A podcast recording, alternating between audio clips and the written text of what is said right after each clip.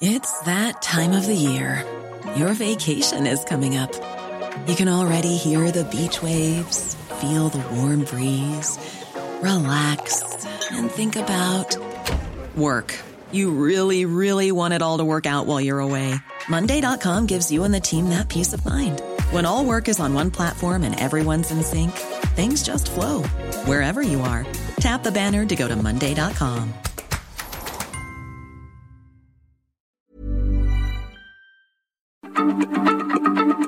Heraldo Radio, la H se lee, se comparte, se ve y ahora también se escucha.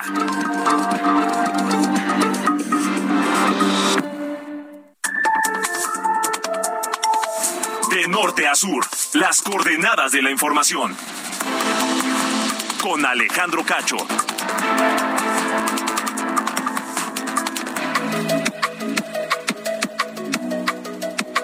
Son las 8 de la noche en punto tiempo del centro de la República Mexicana. Me da un enorme gusto saludarle y le agradezco su compañía. Le agradezco que me permite estar con usted la próxima hora aquí en De Norte a Sur porque hay muchas cosas interesantes, muchos temas. Y vamos a hablar, a ver, hoy lo que ocurrió en la conferencia de prensa mañanera no es cualquier cosa no es solamente el anuncio de una investigación que involucra al expresidente Enrique Peña Nieto. ¿Qué es? ¿Es realmente un asunto judicial? ¿O es un mensaje?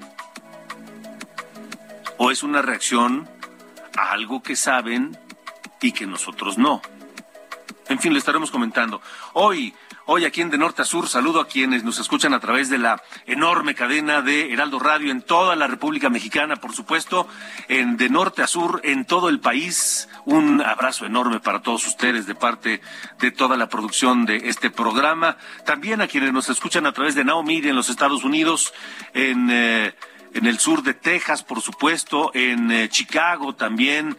Un abrazo a todos. En San Antonio, a través del, de la radio eh, del AM, un, un, fuerte abrazo. Yo soy Alejandro Cacho y hoy les informamos, les confirmamos cifra récord de COVID, de COVID, de contagios en las últimas 24 horas. Otra vez. 32.295 contagios nuevos de coronavirus, el pico más alto de casos reportado en 24 horas. ¿Y sabe qué? Todavía no llegamos a la semana más, más, más crítica. Se reportan además 48 muertes por COVID-19. De acuerdo a las autoridades del Seguro Social, se espera que la semana del 17 de julio sea el pico más alto de esta quinta ola de contagios. Quinta ola de contagios que para Hugo López Gatel el responsable de atender la pandemia por parte del gobierno mexicano, no existe. Porque cuando se le preguntó, su respuesta fue, bueno, no podría yo confirmar que estamos ya en la quinta ola, pero tampoco, tampoco es un hecho, tampoco este, se descarta. O sea, ni sí ni no. Pero bueno, ya no importa lo que diga eh, López Gatel. Eh, imagínense qué grado estábamos que Nuevo León regresó a semáforo amarillo por el nivel de contagios de coronavirus, pero también allá en Nuevo León se detectó el primer caso de viruela del mono. estaremos allá con la información. El gobernador de Texas, Greg Abbott, emitió una orden ejecutiva para que la Guardia Nacional Tejana y el Departamento de Seguridad Pública puedan detener a migrantes que ingresen ilegalmente a Estados Unidos a través de Texas y ser deportados a México de inmediato. El gobierno mexicano reaccionó ya a través de la Cancillería y rechazó esta nueva orden, acusando que esta acción solo se puede entender como parte de las campañas electorales en el estado de Texas. Estaremos en el tema. También esta noche aquí en De Norte a Sur platicaré con el doctor en Derecho, Francisco Burgoa, profesor de Derecho Constitucional en la Facultad de Derecho de la UNAM, y también con el doctor José Antonio Crespo, analista en política, historiador, periodista. Eh, y a ambos les vamos a preguntar, por un lado, en, en el ámbito jurídico, ¿es viable enjuiciar a un expresidente? Todo esto por el caso de Peña Nieto y por el, el, sesgo, el ala política al doctor Crespo. ¿Es un mensaje esto, lo de la mañanera? Porque, a ver, acusar a Peña Nieto de que recibió 26 millones de pesos, hombre, la Casa Blanca cuesta 80. No creo que haya, solamente sean 26 millones de pesos, pero además, ¿por qué se lo avisan desde ahora? En fin, es un mensaje, insisto, es, mira lo que tengo contigo, contra ti, o con qué te puedo responder si es que tú, todo esto se enmarca en, el, en, la elección del Estado de México el año que entra. En fin, estaremos hablando en detalle de esto ahí hoy en de norte a sur esta noche, por supuesto. Y la inflación. Nos levantamos con la noticia de que la inflación en México volvió a subir y está en 7.99%, su nivel más alto desde enero de 2001. Así que esta noche acompáñeme en de norte a sur, permítame estar con usted donde quiera que se encuentre, camino a casa, si es que va en camino, maneje con cuidado. Si está en casa, permítame también acompañarle la próxima hora o donde quiera que se encuentren. Yo soy Alejandro Cacho y comenzamos.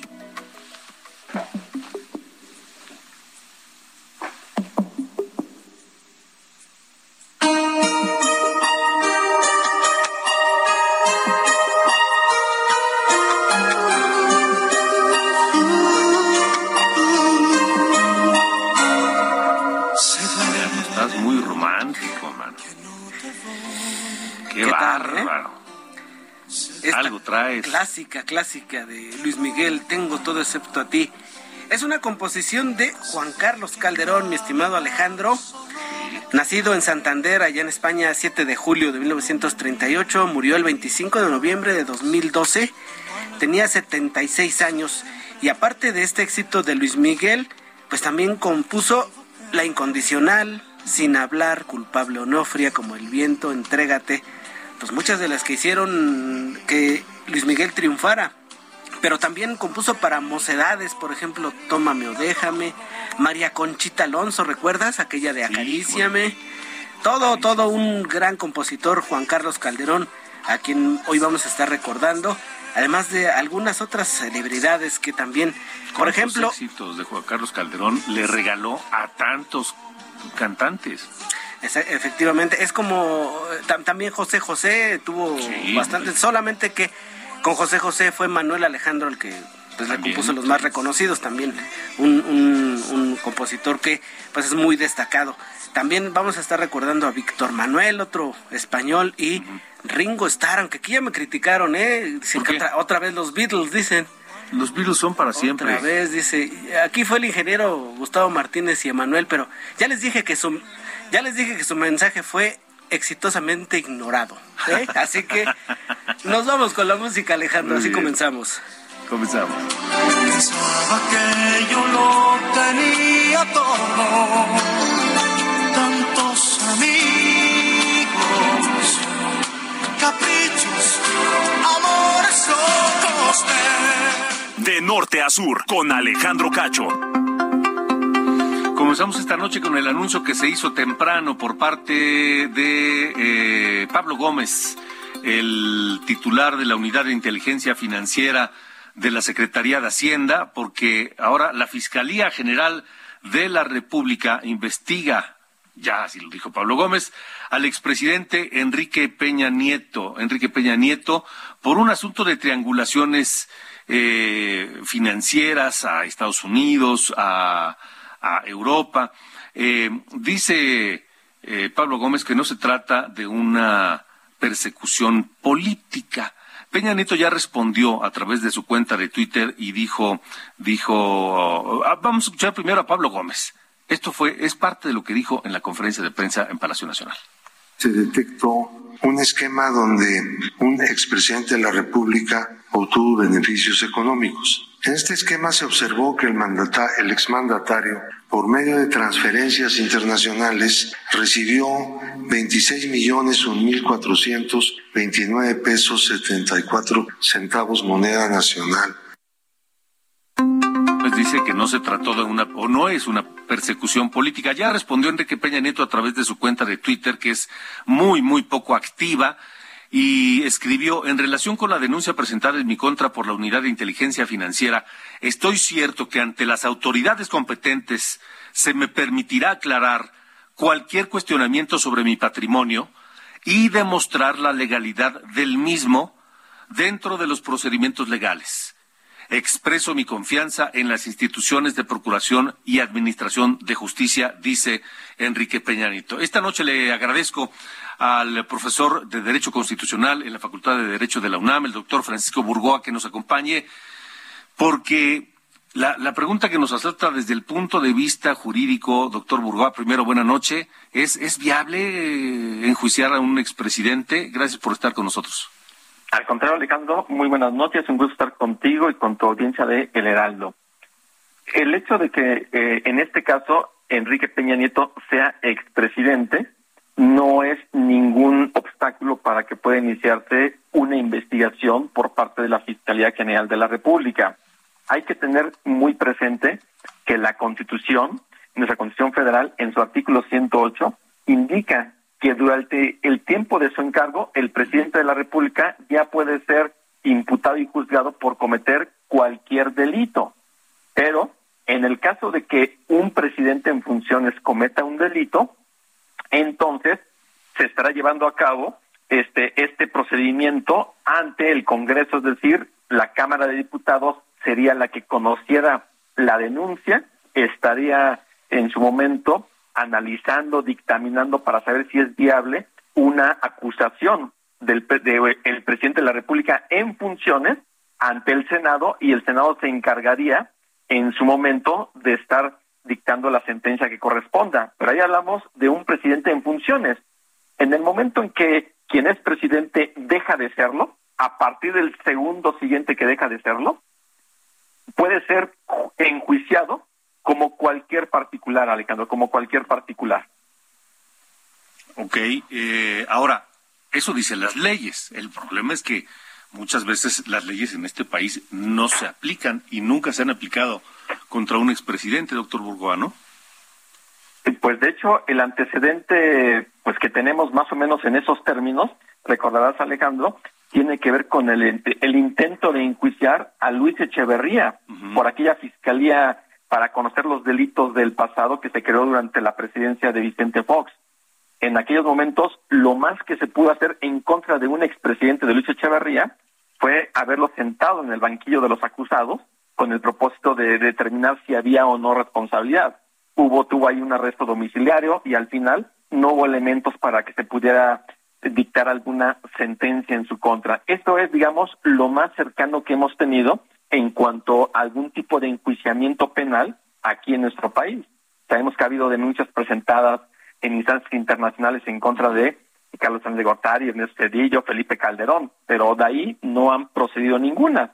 Esto que está sucediendo hoy, que se ha anunciado el día de hoy en la conferencia de prensa, le digo, pues por una parte, pues me parece que no es como que el espacio idóneo para que la unidad de inteligencia financiera anuncie que esté investigando a un particular, porque finalmente Enrique Peña Nieto está siendo investigado no como expresidente de la República, sino como un particular, en donde tienen ahí dudas de que pueden cometerse algún delito por eh, recursos de procedencia ilícita. Entonces ya la UIP reunió la información que estimó pertinente, ya la integró y la presentó a la denuncia ante la FGR y le corresponde a la FGR ya abrir la carpeta de investigación y pues llevar a cabo todas las indagatorias con el propósito de determinar si es necesario que se pueda estar ejerciendo la acción penal en contra del presidente ante ya ante un juez de lo penal.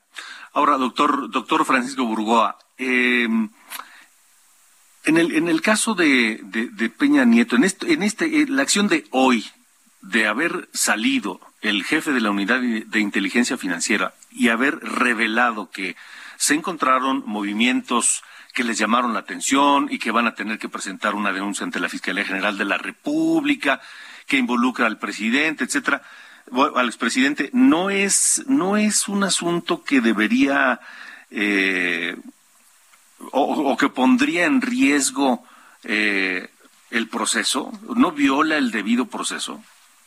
Podría ser, ese es un riesgo que indudablemente eh, pues decidió asumir pensando en que así lo eh, estuvieron analizando por parte de la unidad de inteligencia financiera. Digo, porque de lo contrario, pues pareciera que solamente es un te aviso que esté investigando para que te vayas preparando en tu defensa y eso pues indudablemente sería un, un, este pues un muy mal mensaje. El hecho de estar utilizando estas conferencias matutinas del presidente para estar haciendo ese tipo de señalamientos que aunque tienen un sustento jurídico, pero pues al final se perciben más como tuviera un contexto eminentemente político. Entonces, pues ahora esperar a ver qué es lo que dice la Fiscalía General de la República, ya en su momento, eh, Enrique Peña Nieto, como particular, y obviamente no nunca se podrá quitar este, la investidura de que fue presidente de México, pues le corresponderá estarse defendiendo una vez que sea requerido por parte del Ministerio Público de la Federación. El tema es que eso nunca se ha visto en este país y no sé Pues si no. lo vamos a ver, ¿no, doctor Burgoa? Pues sí, la verdad es que también eh, son de esas preguntas que nos hacemos.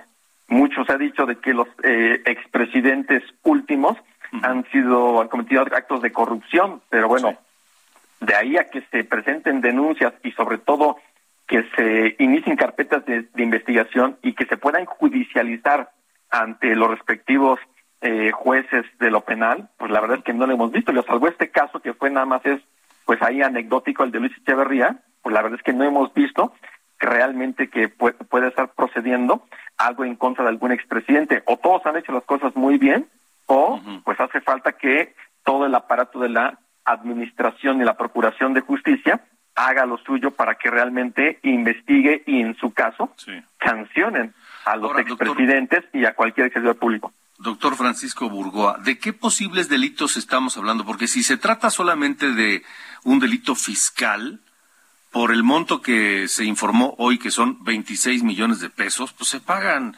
los impuestos de esos 26 y el asunto está arreglado. Pero dado que aparentemente se involucran a muchas personas en este, en este asunto, estaríamos hablando además de delincuencia organizada. ¿Se podrían tipificar estos dos? Eh, bueno, en, en el caso de el, el motivo de la denuncia de la UIF ante la FGR es por el probable delito de operaciones con recursos de procedencia ilícita en términos del artículo 400 bis del Código Penal Federal. Le corresponderá a la FGR determinar si sí o no se configura este delito. En el caso de delincuencia organizada, pues es cuando pues, se pueden reunir tres o más personas con el propósito de cometer algún delito de forma específica. Hay una planeación cuando hablamos de delincuencia organizada. Pues sí se podría configurar en el supuesto caso que se demuestre que es toda una red de operación de con recursos de procedencia ilícita y que obviamente esto pues no es- no está o pretendían hacerlo al margen de cualquier situación en donde intervenga la Secretaría de Hacienda, el SAT, impuestos y demás. Entonces, de que se podría configurar en su momento, indudablemente, pero nos falta que realmente se haya pruebas para ello y que en su caso pues puedan a proceder por parte de la FGR ante los jueces o el juez de lo penal que corresponda en materia federal. Ok, el abogado defensor de- del, del expresidente Peña Nieto, ante lo que se anunció hoy, digo, evidentemente hay que ver la carpeta de investigación, qué dice el Ministerio Público, qué pruebas tienen, etcétera. Pero ante el anuncio llano de lo que se dijo hoy en la conferencia de prensa eh, de- en Palacio Nacional, ¿qué, qué defensa prepararía o cómo lo, lo, lo- lo haría? O sea, ¿es, es un asunto que de preocupar, digamos? Pues aquí el tema es de que estamos hablando de 26 millones de pesos que los tienen perfectamente identificados por parte de la Unidad de Inteligencia Financiera de la Secretaría de Hacienda y Crédito Público. Una vez que están perfectamente identificados, pues creo que también es un poco, a lo mejor, difícil poder desaparecerlos dentro de todo el esquema de cómo fue ese tránsito de esos, de esos recursos. Pero cuando menos lo que se busca demostrar por parte de la UIF y que lo tiene que acreditar la FGR es que realmente sean de procedencia ilícita. Si estas empresas que el mismo eh, Pablo Gómez dice que fueron creadas antes de que Enrique Peña Nieto fuera presidente antes del año 2012, entonces estamos considerando que ya existían, que sí funcionaban, funcionan de forma legal y hay que identificar si realmente hay, se cometen delitos que provengan por parte de estas empresas. Entonces yo creo que, digo, no es tan fácil, por una parte, tratar de alguna forma de, de limpiar o de desaparecer esos 26 millones de pesos, que son finalmente los que provienen de operaciones del año 2010 y qué, 2019, 2000, 2020, 21. Sí. Entonces, a partir exactamente de, de esos momentos, pues es de que se puso la atención en el expresidente. Pensaría que es lo único que tienen demostrable hasta el momento este tipo de operaciones para poder presentar este denuncias, lo cual, pues bueno, si realmente se cometió un delito, pues que realmente se puedan iniciar las investigaciones conforme a la ley. De lo contrario, porque esto no sea una persecución política, un show mediático, porque entonces se están utilizando las instituciones de una forma totalmente distinta para captar finalmente la atención pública, general de debate y lo que corresponda. Pero indudablemente no es fácil por parte de el equipo de abogados que tenga Enrique Peña Nieto simplemente desaparecer esos recursos. Tendrá que demostrar en su caso que eso sí es proviene de eh, total de algo totalmente lícito y es algo que pues estaremos de alguna forma sabiendo en las próximas semanas o meses, en los que hasta un, años. Ahora, me llama la atención que la imputación no es directa al expresidente Peña Nieto. No dicen, estamos pensando que el expresidente Peña Nieto cometió o pudo haber cometido estos delitos. Dicen, está relacionado con empresas que, o recibió dinero de empresas que tienen problemas fiscales o no pagaron impuestos, o etcétera. No es una imputación directa a él. Eh, eso, pues también podría cambiar el rumbo de la investigación y del asunto, ¿no? Por supuesto, porque inclusive el mismo este eh, López Obrador dijo algo así como que no se está acusando al expresidente Peña de lavado de dinero, que no, simplemente hay operaciones que en su caso son por esos 26 millones de pesos y que pues deberá de estar ya investigando la FGR. Entonces, este dato que haces énfasis es muy importante, Alejandro, porque también nos permite saber que no es una investigación, en su caso una denuncia directamente en contra de Enrique Peña Nieto, sino a unas empresas en donde él tiene alguna participación como accionista.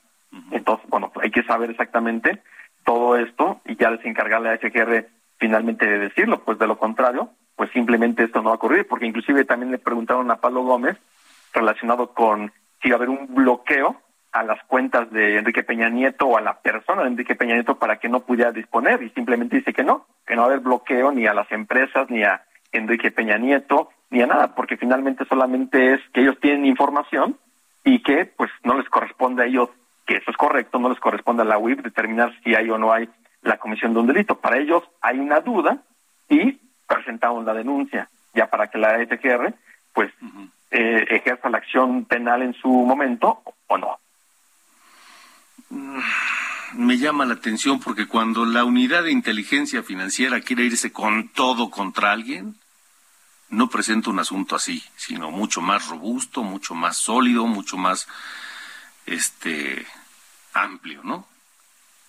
Pues es lo que esperaríamos que realmente la UIP funcione como lo que debe de ser y no que sea nada más un arma política por parte del gobierno federal en contra de determinadas personas, porque bien comentas, pues no ha habido alguna, alguna asunto en el que de forma muy específica se puede identificar que sí, a partir de la denuncia de la UIS ya se presentaron las denuncias y ya hay determinadas personas totalmente visibles en el ámbito político o expolíticos, en donde ya son finalmente procesadas y están esperando que se dicte las...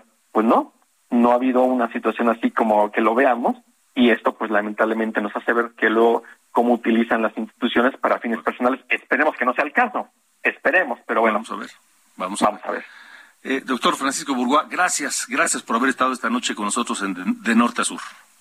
Al contrario, Alejandro, un abrazo, muy buenas Igualmente, gracias. El doctor Burgoa es profesor en Derecho Constitucional de la Facultad de Derecho de la Universidad Nacional Autónoma de México. Ahora, sí suena extraño, por lo menos, sí llama la atención cómo se presentó, los detalles, los datos, como le digo, acusan a Peña Nieto de haber recibido 26 millones de pesos de esas empresas que tienen problemas aparentemente fiscales.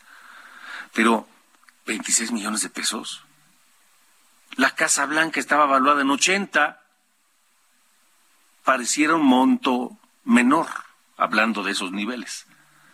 Vamos a esperar a ver cómo se mueve el asunto, porque, insisto, también podría ser un tema con trasfondo político muy importante. y por eso vamos a platicar después de la pausa con el doctor José Antonio Crespo, analista, periodista, un, politólogo y un hombre muy, muy objetivo, muy mesurado, pero crítico sobre estos temas políticos. Vamos a una pausa, estamos en de norte a sur y para irnos directo a la pausa tendremos... ¿Qué tenemos? Nada. Bueno, está bien. Vamos a la pausa. Regresamos. No se vaya. ¿Usted qué cree? ¿Que es un tema que tiene que ver con un mensaje político? Regresamos con eso. De norte a sur. Con Alejandro Cacho.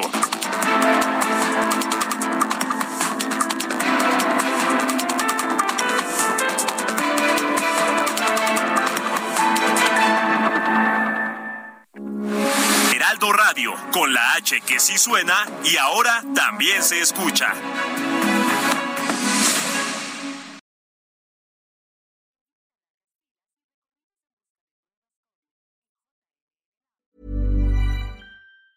Hey, it's Ryan Reynolds, and I'm here with Keith, co star of my upcoming film, If, only in theaters, May 17th. Do you want to tell people the big news?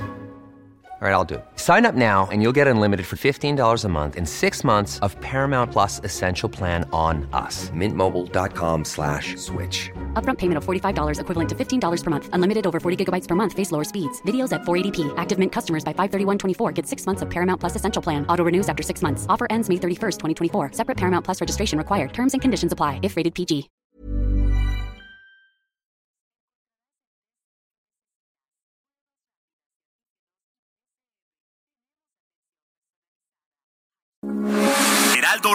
Con la H que sí suena y ahora también se escucha.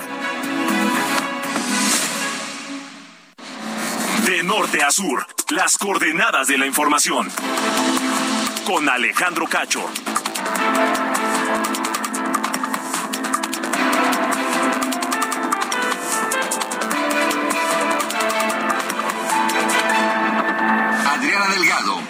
Entrevista en exclusiva al secretario de Seguridad Ciudadana de la Ciudad de México, Omar García Harfuch. Antes la policía tenía nada más las facultades de prevención, ahora tiene de investigación y esto de acuerdo a una reforma que se hizo en el 2019. Cambió toda la manera de operar de la policía. Esta policía era 100% preventiva. Para combatir los delitos de la ciudad le estábamos apostando 100% a la flagrancia, a frenar un homicidio en flagrancia. Eso es casi imposible. Que el policía vaya a estar en el momento que un delincuente va a matar a alguien, pues es prácticamente imposible. Robo de vehículo con violencia. Muchas veces se evitaba el delito en flagrancia. Pero cuando el ciudadano le llamaba a la policía y le decía, oye, me acaban de robar el coche hace cuatro o cinco horas, igual en robo a casa habitación, igual en robo a cuentavientes, es decir, lo que no hiciera la policía en las próximas horas ya no era trabajo de la policía y era trabajo de la Procuraduría. Esto generaba una frustración enorme en el ciudadano, que el policía te dijera, no, pues vaya a la Procuraduría porque su caso ya lo tiene la Procuraduría. Y también generaba frustración en varios policías que querían continuar su trabajo y continuar con las pistas de las personas que estaban buscando. Se envía la iniciativa al Congreso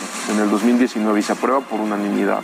Nos vuelve mucho más útiles a la ciudadanía y nos vuelve más útiles para la Fiscalía General de Justicia. Hoy la Policía de la Ciudad de México le damos seguimiento a cada uno de los delitos. ¿Qué es robo cuentaviente? El policía que está aquí en el sector es su obligación revisar, un ejemplo, todas las cámaras del C5, pero también todas las cámaras privadas, entrevistar a las personas, es decir, que el trabajo del primer respondiente sea real. Jueves, 11 de la noche, El Dedo en la Llaga, Heraldo Televisión.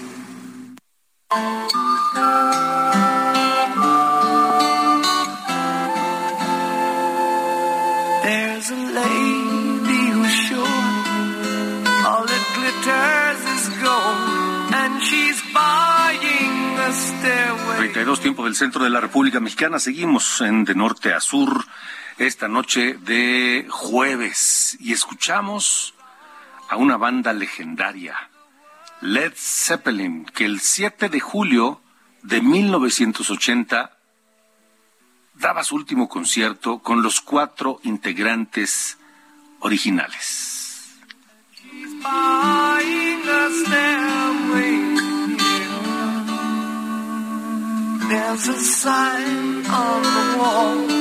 But she wants to be sure. Cause you know sometimes words have meanings. 25 de septiembre de ese mismo año 80 murió John Monaghan, el baterista de la banda, y eso provocó que la banda se disolviera y nos olvidamos de Led Zeppelin. 7 de julio de 1980.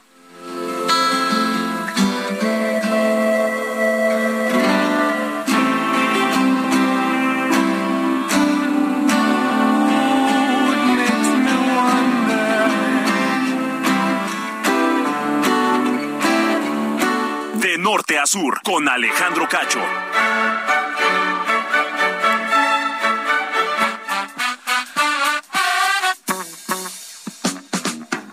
Listo, Carlos Allende, que esta noche nos trae... ¿Qué cara de aburrido trae, man? ¡Qué bárbaro! No, ¿por qué me balconeas? La gente no ¿Es jueves? sabía. ¿Ya te agotó la semana o qué? No, pues ya es que ya cuando llega el jueves como que andas este sabroseando más el viernes, entonces ya como que empiezas a abrir el, los flaps, ¿no? Para el fin de semana. Pero aquí estamos, aquí estamos al pie del cañón, este licenciado Cacho. ¿Qué nos, traje, ¿Qué nos trajo hoy para comentar? Pues eh, este asunto, ¿no? De la noticia que nos llegó desde Francia, que están empezando aquí a interpretar malamente como una nacionalización de la industria eléctrica en Francia y una especie de aprobación implícita de lo que intentaron hacer aquí con la CFE. Entonces, para dejar claro, en Francia no nacionalizaron la industria eléctrica, no es lo que hizo López Mateos aquí en 1960, ni cerca.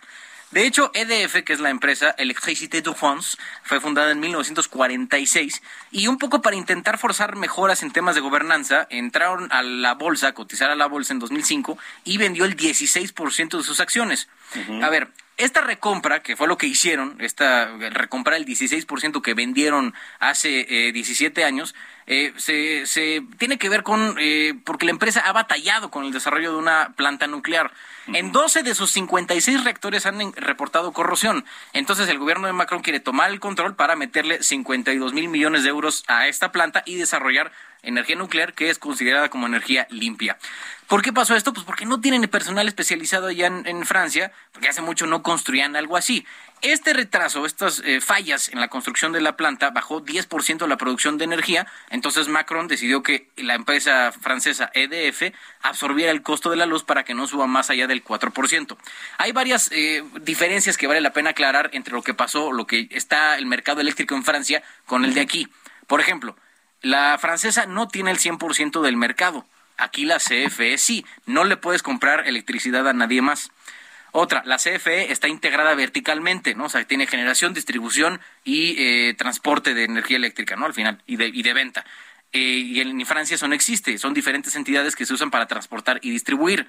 Además, Electricidad de Francia puede competir en un mercado abierto y aquí la CFE no, porque es muy cara y además muy contaminante. Y por último, el mercado eléctrico mayorista de Francia, así como dato, tiene 1.530 participantes. Aquí no llegamos ni a la quinta parte de eso. Entonces, comparar y, de- y comparar, para empezar a comparar ambos mercados es una estupidez muy grande y segunda, decir que nacionalizar una industria eléctrica es una falta a la verdad de cualquier persona que lo diga e intente eh, plantear como una derrota del neoliberalismo. Pero ya sabes que cada quien acomoda los datos como, como quiere. Ah, claro, digo, pues los pueden acomodar, la realidad, eh, pues esa puede ser otra, ¿no? Y Muy que bien. queden como unos mentirosos, eso nadie se los va a quitar. Y hay que exponerlo. Exacto. Hay que decirlo. Precisamente. Muy bien, muchas gracias, Sir Carlos Allende. Un absoluto placer, licenciado Cacho. Igual. De norte a sur, con Alejandro Cacho. Antonio Crespo, analista, eh, pol- po- politólogo, historiador, que nos acompaña aquí en De Norte a Sur, porque lo que vimos y hemos venido comentando acerca de la, los señalamientos de posibles delitos cometidos por Enrique Peña Nieto, aunque no hay imputaciones directas, le pregunto al doctor eh, José Antonio Crespo, ¿es un mensaje político, doctor Crespo? Gracias por estar con nosotros. Buenas noches. Sí, pueden ser varias cosas. Eh, algunos dicen que es solamente un distractor.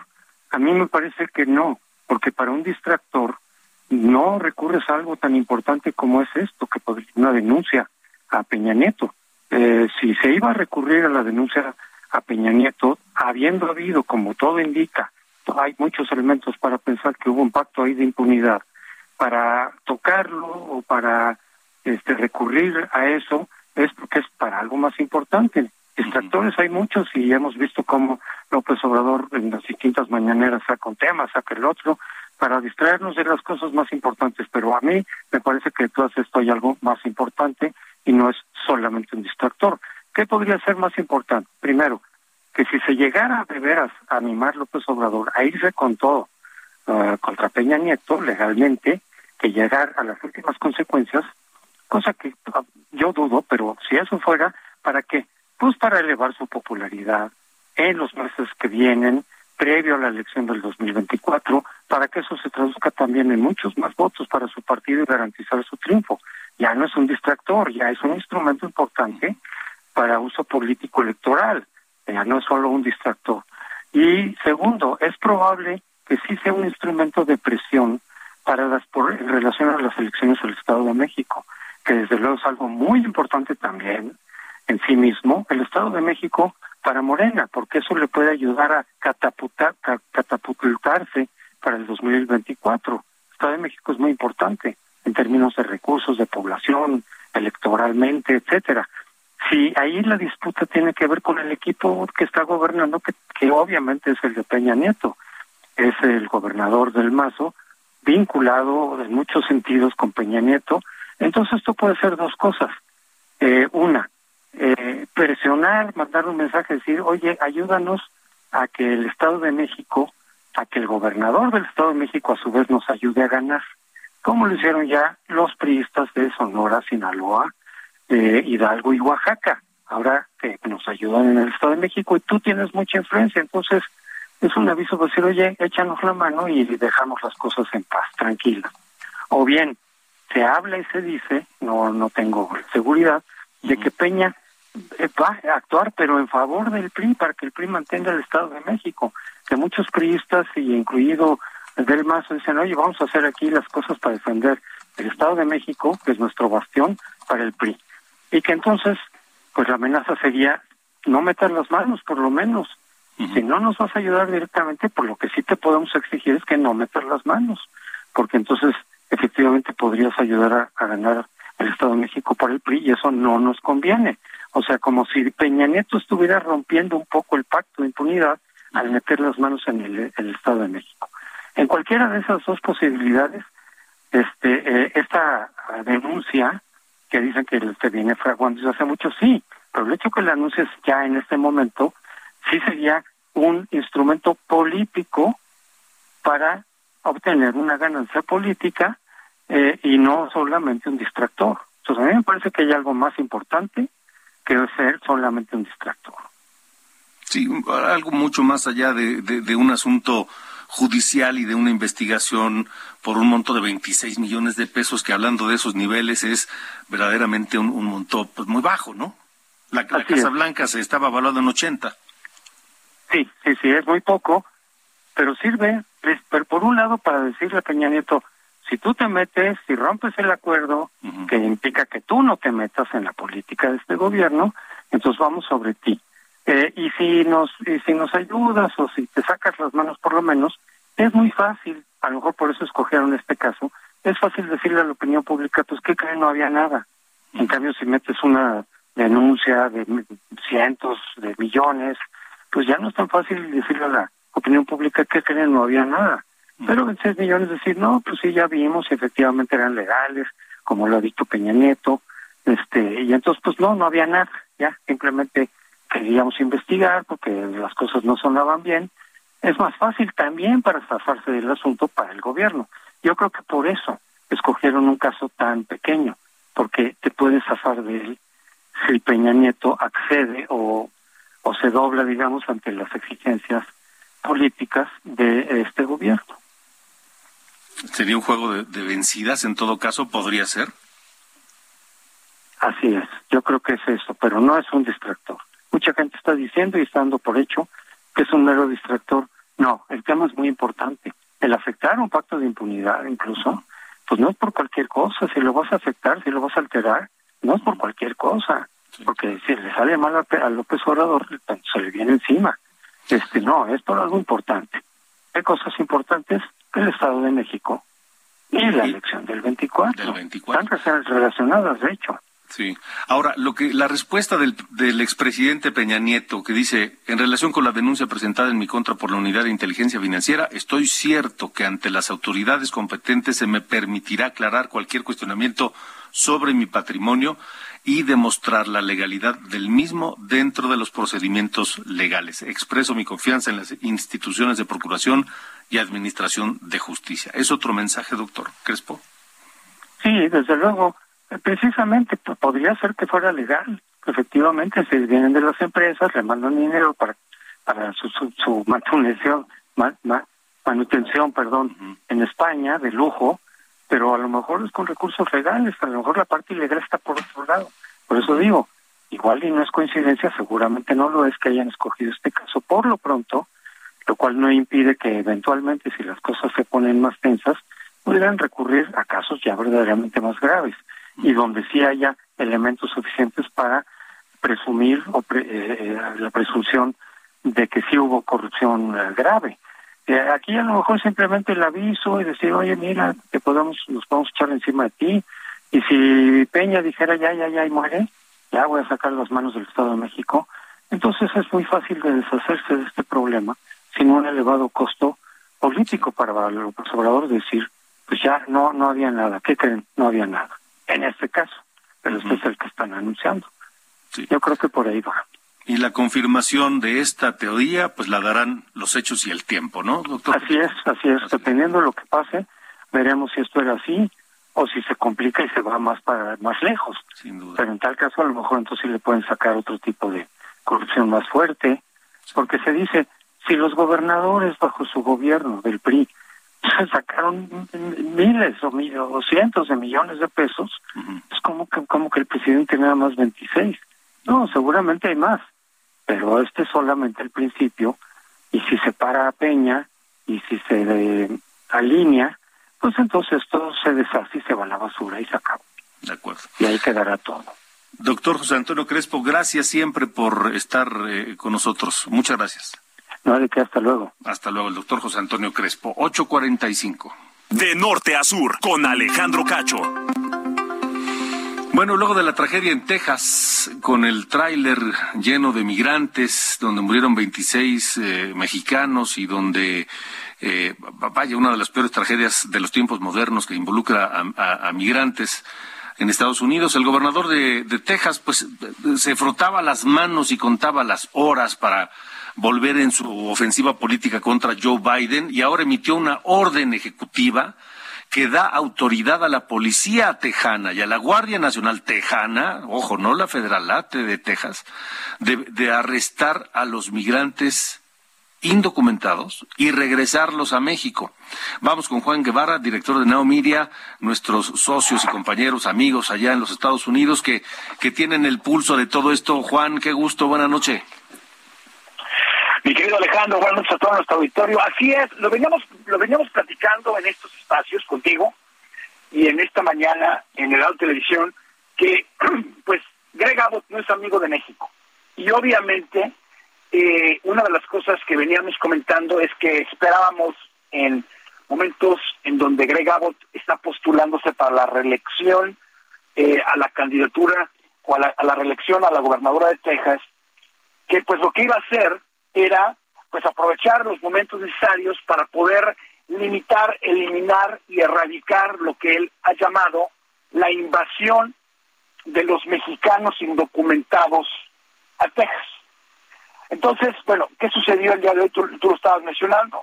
El, un comunicado del gobierno de Texas anunció que cinco mil personas fueron detenidas durante el fin de semana del 4 de julio al haber ingresado a Texas de manera ilegal. el gobernador Abbott culpó al presidente Biden eh, por el creciente flujo de migrantes indocumentados en la frontera con México.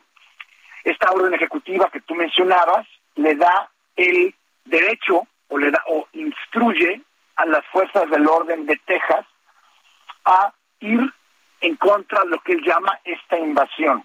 Y cito, he autorizado a la Guardia Nacional de Texas y al Departamento de Seguridad Pública de Texas a comenzar a devolver inmigrantes ilegales a la frontera para detener esta empresa criminal que pone en peligro a nuestras comunidades.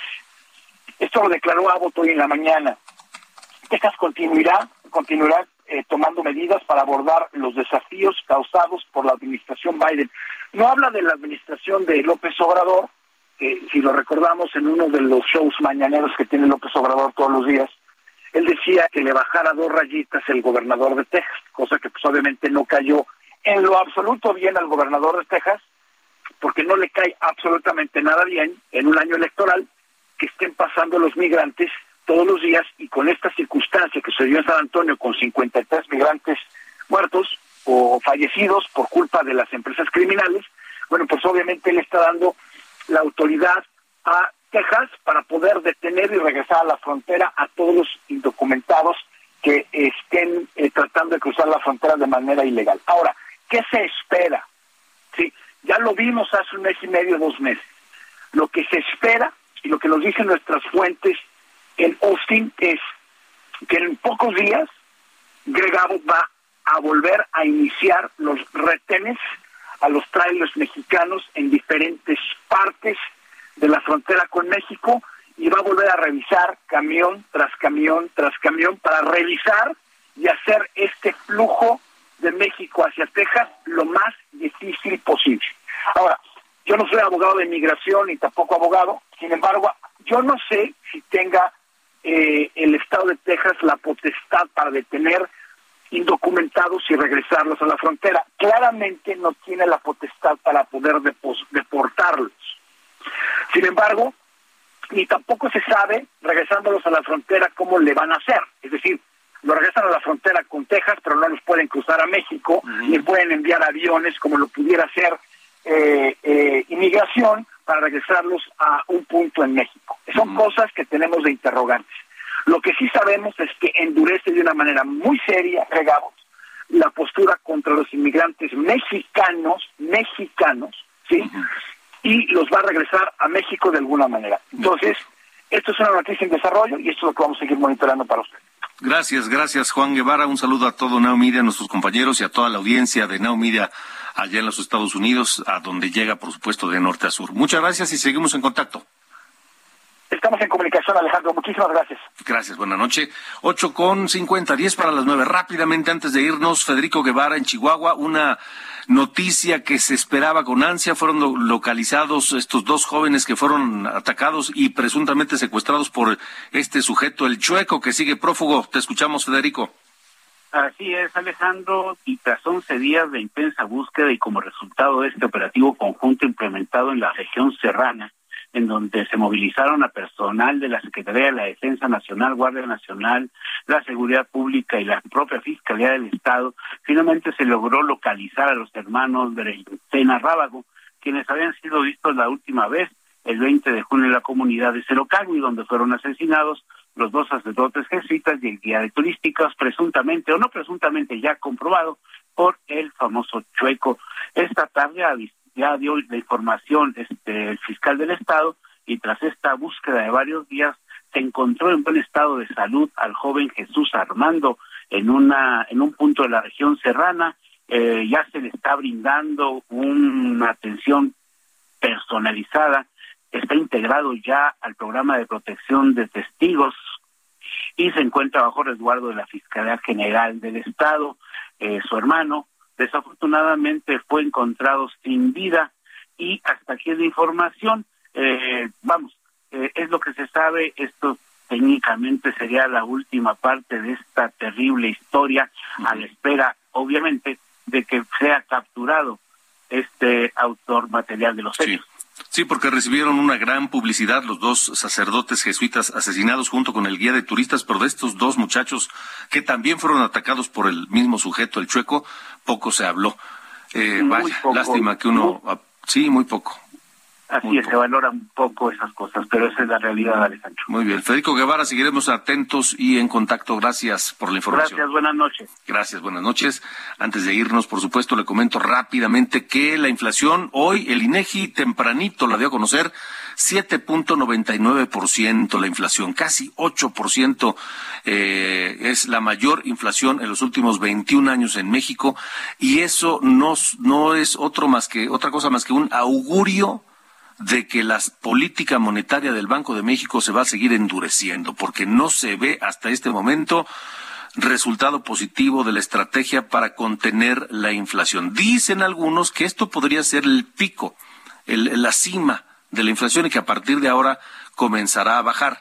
Ya lo veremos. Eso habrá que esperarlo. Eh, por lo pronto, eh, no se descarta que en agosto próximo el Banco de México vuelva a subir y fuerte las tasas de interés y eso no es, créame, créame, no es nada bueno, nada bueno para la economía mexicana. Estamos en de norte a sur. Antes de irnos, ¿qué tenemos, mi querido Emanuel? Échale, por favor.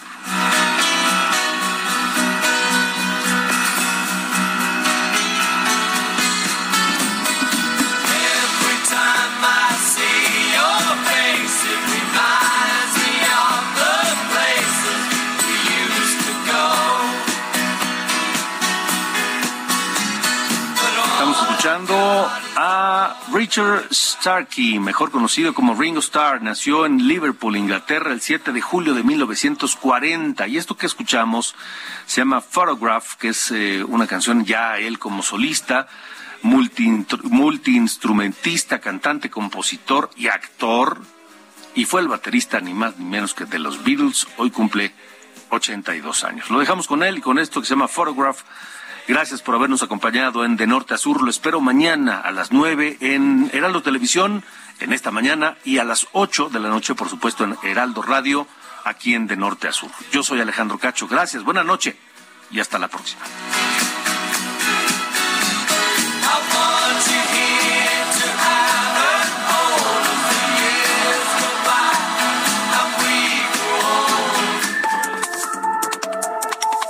Esto fue De Norte a Sur, las coordenadas de la información. Con Alejandro Cacho.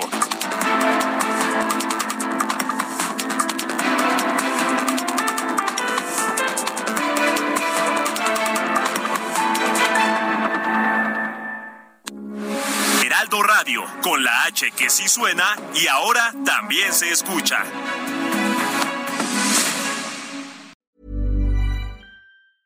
Ever catch yourself eating the same flavorless dinner three days in a row? Dreaming of something better? Well, HelloFresh is your guilt-free dream come true, baby. It's me, Kiki Palmer. Let's wake up those taste buds with hot, juicy pecan-crusted chicken or garlic butter shrimp scampi. Mm. Hello Fresh. Stop dreaming of all the delicious possibilities and dig in at HelloFresh.com. Let's get this dinner party started.